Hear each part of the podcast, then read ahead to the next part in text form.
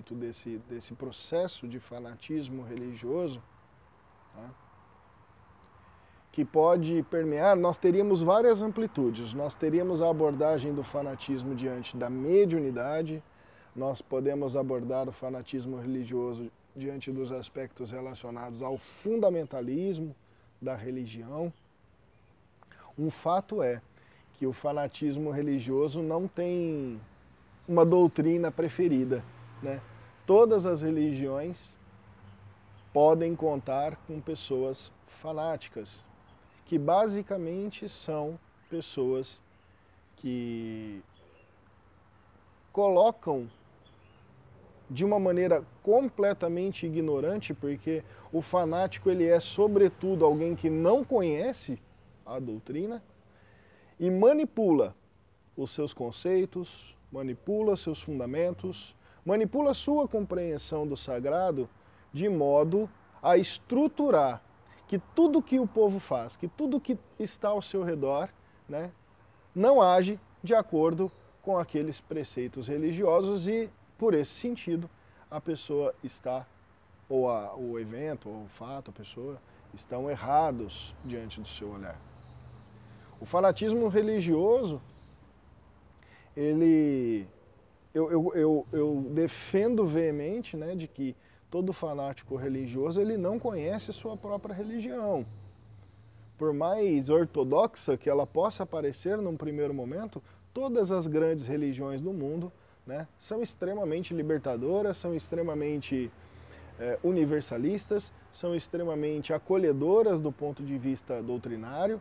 Né, e os fanáticos que se iniciam nas suas atividades muitas vezes pelos dirigentes espirituais, né, ou pelos seus sacerdotes, no caso de algumas religiões, eles acabam arregimentando, né? Não sei se está certa essa palavra, mas acabam acabam aí promovendo um contingente de pessoas que, que ao dar ouvidos de uma maneira cega para esses caras, acabam sucumbindo às ideias estruturadas deste fanatismo religioso, que mais do que a ideia por detrás da deturpação de uma doutrina, existe uma manipulação forte para que estes fiéis não apenas promovam a sua igreja, o seu templo, o seu terreiro, bem como ataquem aqueles que não fazem parte do seu sistema religioso. Né? Então eu nem vou tocar aqui hoje no assunto de fanatismo diante de mediunidade, porque é quase que uma doença isso dentro dos terreiros. A gente pode abordar isso numa segunda parte dessa, dessa preleção. Tá? O, o, o fanatismo religioso, ele tem por premissa básica, né, a, de uma maneira muito bem manipulada, inclusive pelos seus fanáticos, a, a adequação da realidade diante da, do, da sua compreensão de uma doutrina. Olha que insanidade isso. O fanático religioso, ele não, ele não tem um tema para atacar, ele não tem um tema para defender as suas, as suas, os seus argumentos. Né? Isso, isso transpassa toda a existência dele, atingindo a vida daqueles que o permeiam. Trocando em miúdos, o cara se torna chato pra cacete. Chato pra cacete. Né? Eu gosto muito, inclusive eu falava disso com um irmão de fé da, da casa, numa orientação que eu passei para ele, de que religião, ela é convite. Quando você recebe o convite para uma festa, o que, que você faz com aquilo? Pô, você recebe, você acha que o convite é legal, você vê o convite físico, você acha que é bacana, que não é. Você se planeja para ir ou não, né? Você responde de pronto a pessoa que não dá para você fazer aquilo, ou que você não vai é, entrar. E, e, e, dentro do processo religioso, por mais que, a, que um terreiro, que uma igreja tenha premissas básicas, eu vou dar o exemplo de terreiro, o, o regimento interno, né? ou aquelas regras de autocuidado que, que todo dirigente de Umbanda passa para os filhos de santo. Por mais que aquilo seja devidamente estruturado, mesmo isso não compete ao religioso de Umbanda a obrigatoriedade em fazê-lo. Né?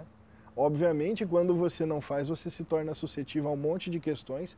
A gente sabe que tudo que está para tratar um médium é, é, é, como forma do desenvolvimento mediúnico, mas tudo, tudo no processo religioso de Umbanda, falando com mais propriedade pela Umbanda e pela Umbanda da nossa casa, obviamente, é, é, é, é uma estrutura de convite. Né? O fanático religioso, ele é sobretudo uma pessoa que não quer, não quer, tá?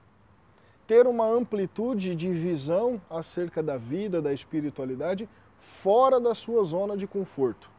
Em mais de 10 anos de experiência na religião, o que eu pude mais comprovar nesse sentido é justamente isso, que o fanático tem atendida. Olha que coisa interessante. O fanático geralmente ele tem atendida as suas expectativas, seus anseios, seus vícios, é, sua mesquinhez e tudo aquilo que compreende o atraso na evolução humana, de 99% dos casos, o fanático religioso tem isso muito bem estruturado numa zona de conforto pela sua crença religiosa. Então o Deus dele atende aquilo, a, a, doutrina dele atende aquelas expectativas, e o fato dele entrar nessa zona de segurança faz com que ele ainda torne mais agressivo quando, na cabeça dele, há necessidade de defender a sua estrutura religiosa. Então pensem nisso, né, que o fanático religioso ele não está afim de mudar a opinião dele, porque mudar a opinião dele vai tirá-lo da zona de conforto, que é, inclusive, para nós umbandistas, uma ideia básica, né? de que a religião da Umbanda. Olha que delícia minha cachorrinha lá. Que, que na Umbanda nós não temos essa possibilidade de, de, de, continuar com gente que não esteja realmente afim de mudar de opinião. Né? E é mudar de opinião sobre si mesmo, sobre o mundo, sobre a realidade. E que a ideia do fanático religioso é que principalmente pessoas que, que são fanáticas também têm uma outra característica forte, que carregam um pensamento místico muito forte. Né? Então, todo fanático religioso que eu conheci, quem tiver algum comentário diferente disso, por favor comente aqui. Uh, todo fanático religioso que eu conheci, o pensamento dele de que as coisas têm um motivo espiritual, que as coisas que acontecem em sua vida é, foram obras dos espíritos ou do satanás, né? Esse pensamento nelas é muito, muito, muito ostensivo, que é inclusive uma maneira dele justificar a, a sua inércia espiritual. Né? Então, parte do fanatismo religioso também passa por esse processo de, de, de não compreensão ou de não consciência diante do que, do que está acontecendo e, e que muitas vezes né, o resultado das suas ações compreende consequências que não tem. Você não vai achar isso na explicação demoníaca, bíblica é, do seu preto velho ou do seu caboclo. Né? A, a, a fé cega, a fé cega, né? E aqui quero só colocar uma pitada de, de, de pimenta. A fé sem ciência, a fé sem estudo, a fé sem debate, a fé sem discussão, a fé sem, sem entender quais são os limiares que separam os, os acontecimentos diante de uma explicação natural dos acontecimentos que podem ser reexplicados diante de um conceito mais teológico, deixam as pessoas muito é, próximas, flertando com o fanatismo religioso. E isso é muito complicado. E isso é uma das coisas que nós, a nosso entendimento de Umbanda, é, é, é algo que nós devemos quebrar na estrutura religiosa. Né? É muito, ainda temos muitas pessoas. Oh meu Deus, a live foi invadida. temos muitas pessoas que, que acreditam que tudo é obra do orixá, ou tudo é obra do quiumba, tudo é obra desses espíritos do mal aí, e quando na verdade a gente sabe que a realidade não é essa. Ô bicho, deixa eu trabalhar aqui, dá oi pro povo. né? O médium que passa a frequentar o terreiro muitos dias da semana, deixando até família para ir no terreiro, é um fanático? Eu considero. Eu considero. Algumas pessoas, Flávia, é, e irmãos, vai passear, bicho. Algumas pessoas têm. A, a religião ela não pode implicar é, mudanças limitadoras na vida de ninguém. Pelo contrário, pelo contrário. A religião tem, deve possibilitar uma melhor exploração da sua vida. É certo que pessoas, algumas pessoas dentro de um sistema religioso, assumirão uma função um pouco mais determinada ao cumprimento das atividades rito-litúrgicas. E na Umbanda, isso está quase que inexoravelmente colocado para o dirigente espiritual que, uma vez que não vive de Umbanda, tem que cumprir com equilíbrio a sua vida fora terreiro e mesmo assim dar conta do recado. Né? Tanto que ele se dá o direito, né? eu acredito que nós dirigentes temos essa possibilidade, de nos dar o direito de limitar, de restringir esse contato religioso com a comunidade para que ele seja bem feito quando aplicado né? e para que a nossa vida é, cotidiana não seja afetada. Então, essa coisa do, do deixar coisas para estar no terreiro já, já denuncia alguém que não tem muito bem definido os propósitos dentro da sua religião. Né? Eu, particularmente, acredito nisso.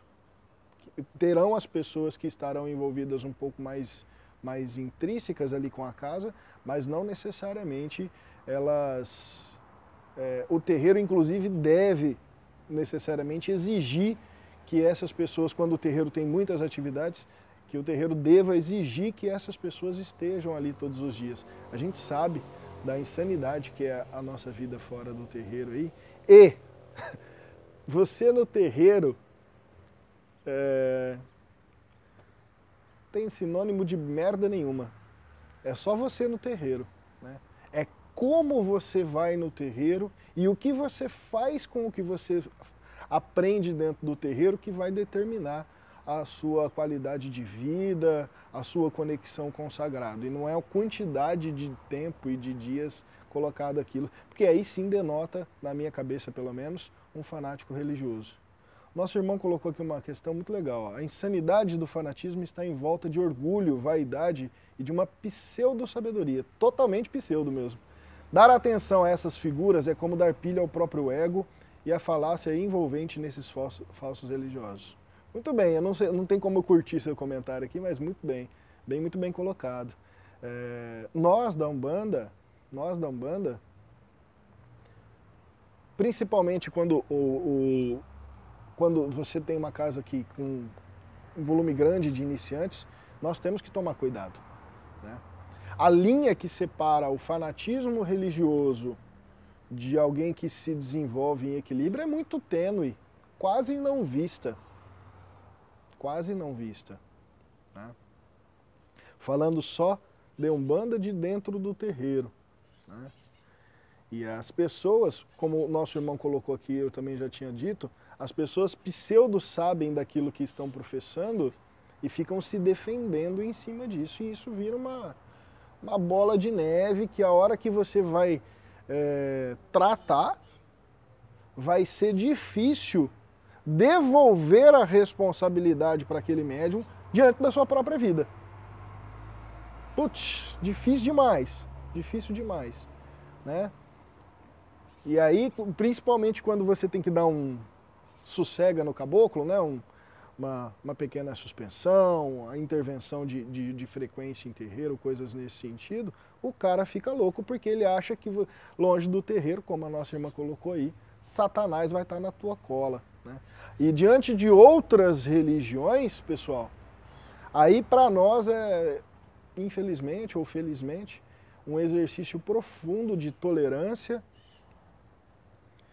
uma responsabilidade maravilhosa né, de termos não apenas argumentos para contrapor ninguém, não é isso, mas de nós termos o conhecimento necessário acerca da fé que a gente professa, para que quando nós formos atacados, às vezes com muita raiva, né, com muita, com muita ira, que a gente possa não devolver, mas que a gente possa não perder a paz e principalmente não duvidar da nossa fé.